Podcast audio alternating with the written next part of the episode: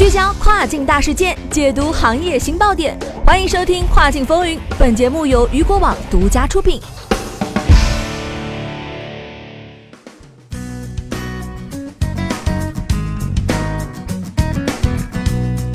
各位好，欢迎大家在每个工作日中午的十二点继续锁定到雨果调频，这里是正在为您播出的《跨境风云》，我是大熊。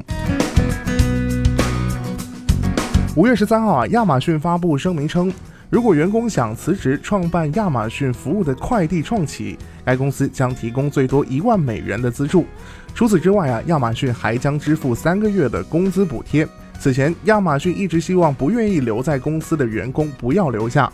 早在五年前，亚马逊 CEO 贝佐斯就曾在一封股东信中谈到公司有偿离职计划，而亚马逊当前的举措正是该计划的进一步延伸。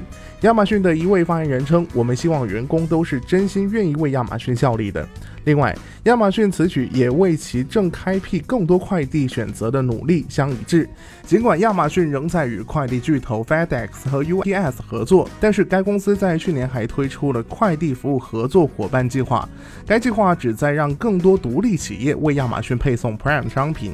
亚马逊在五月十三号的声明中表示，自二零一八年的六月推出快递服务合作伙伴计划以来，亚马逊已经推动产生了两百多家新兴的小企业，并聘请了数千名当地司机为亚马逊消费者配送包裹。